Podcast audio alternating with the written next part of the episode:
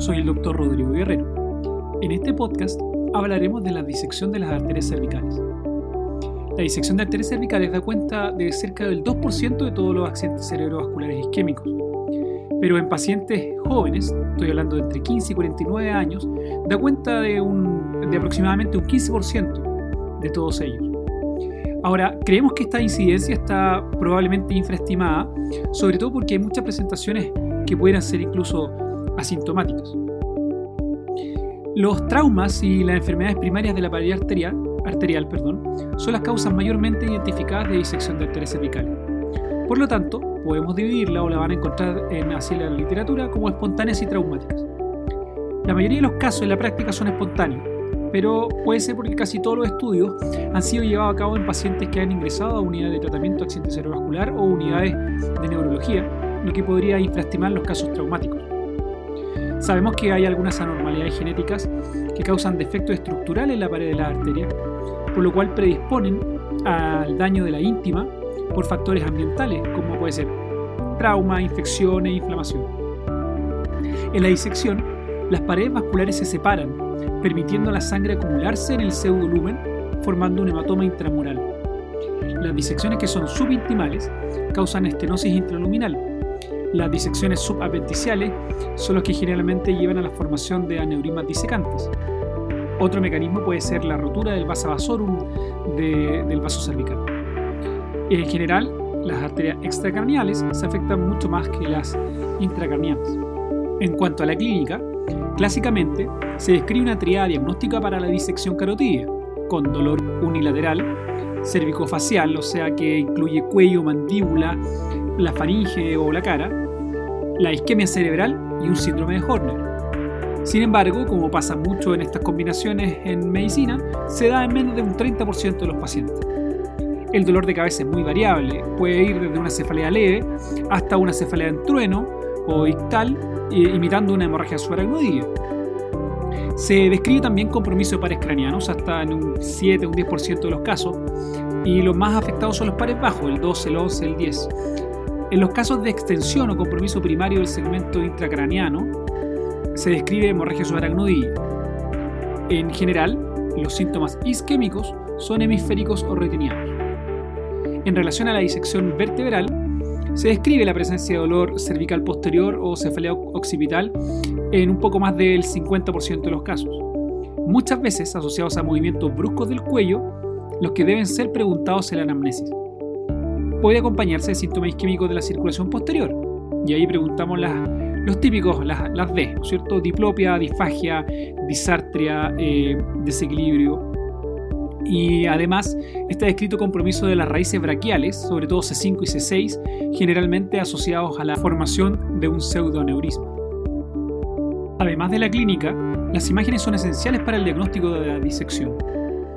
Deberían existir por lo menos algunos criterios, eh, debiéramos tener visualización del hematoma mural o debiéramos encontrar una dilatación aneurismática, una estenosis larga cónica, eh, lo que siempre buscamos también es el flap intimal, o una imagen de doble lumen o una oclusión de más de 2 centímetros sobre la bifurcación carotidia que pudiera revelar una dilatación aneurismática o estenosis larga cónica después de recanalizarse.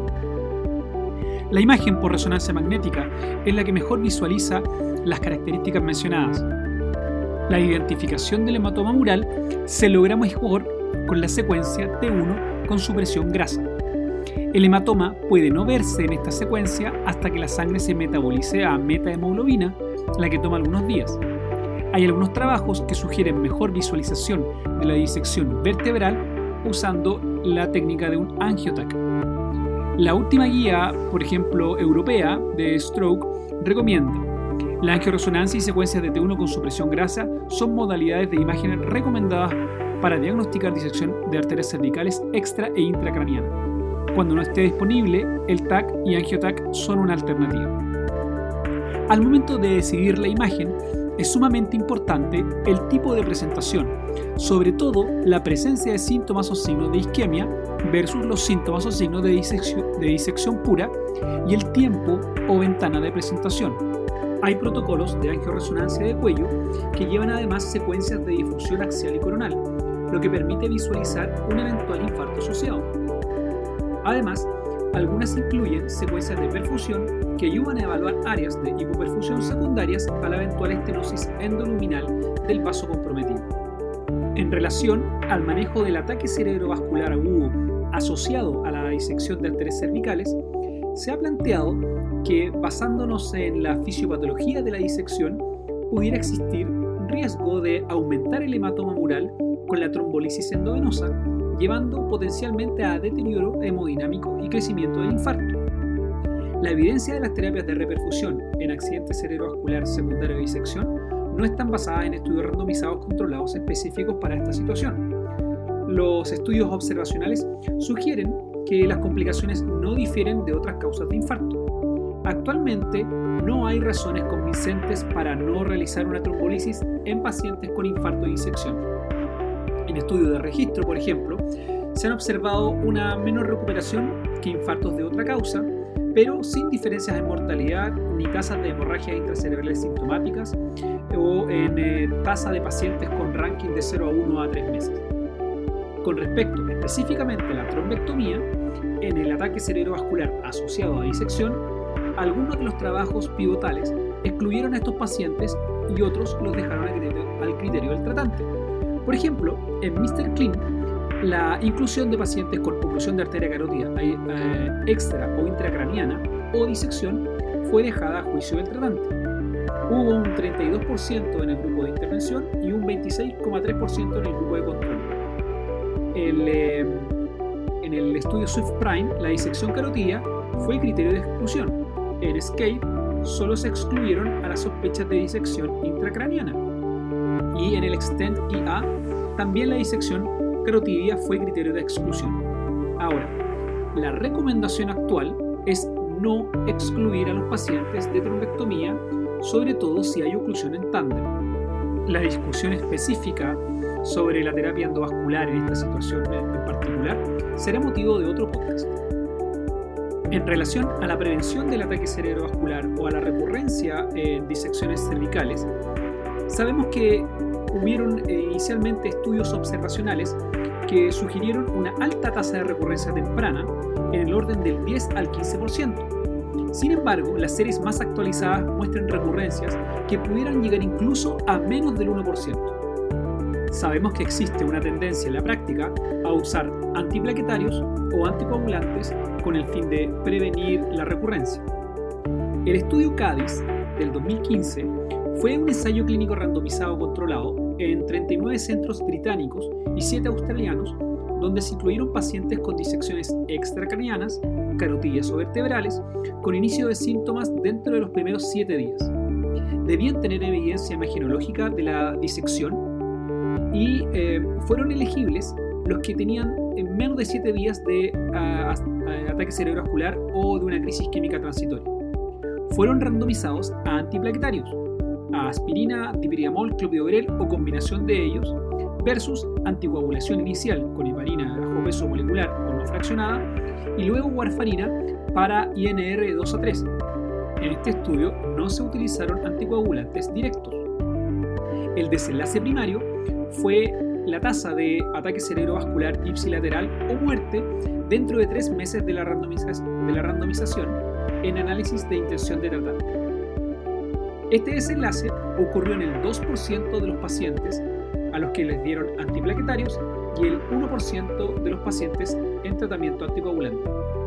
No hubo diferencia en desenlaces secundarios y tampoco hubieron fallecidos en ninguno de los dos grupos. En la mayoría de las revisiones, se plantea que los pacientes que a pesar de la terapia antitrombótica con antiagregante o anticoagulante presentan síntomas recurrentes o tienen un flujo cerebral comprometido, se puede considerar la terapia con angioplastía y el stent.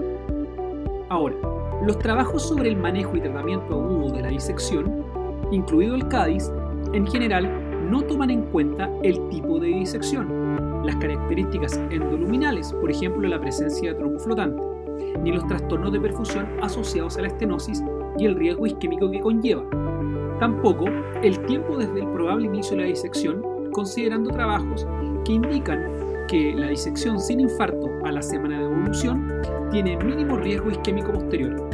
Estos puntos críticos son los que comandan muchas veces nuestra decisión terapéutica. Hablando del pronóstico en general, la recanalización se alcanza en un 55 o un 80% de los pacientes y completa generalmente dentro de 6 meses. De forma bastante obvia, los pacientes que se presentan con oclusión tienen menores tasas de recanalización completa. El estado de recanalización puede guiar las decisiones sobre la duración de la terapia antitrombótica, por ejemplo en aquellos pacientes en que decidimos eh, iniciar la terapia con doble antiagregación. Para ir concluyendo entonces, me gustaría recalcar que la disección de vasos cervicales es una causa importante de accidentes cerebrovasculares en los pacientes jóvenes que debe sospecharse, sobre todo cuando hay cervicalgias que se mantienen a pesar de, analgesia, que cuando se presentan con síntomas isquémicos se deberá tratar igual que cualquier sospecha de ataque cerebrovascular, buscando a ese paciente que eventualmente se va a beneficiar de una terapia de reperfusión. Y que cuando no se presentan con síntomas isquémicos, debemos pedirle a la imagen que nos dé la máxima información para evaluar el eh, riesgo isquémico de ese paciente y así planificar nuestras terapias. Muchas gracias por su atención y desde ya los dejo invitados a un próximo podcast de Interneurona, Neurología en Red. Gracias por escuchar Interneurona, Neurología en Red. Síguenos en Twitter en arroba interneurona.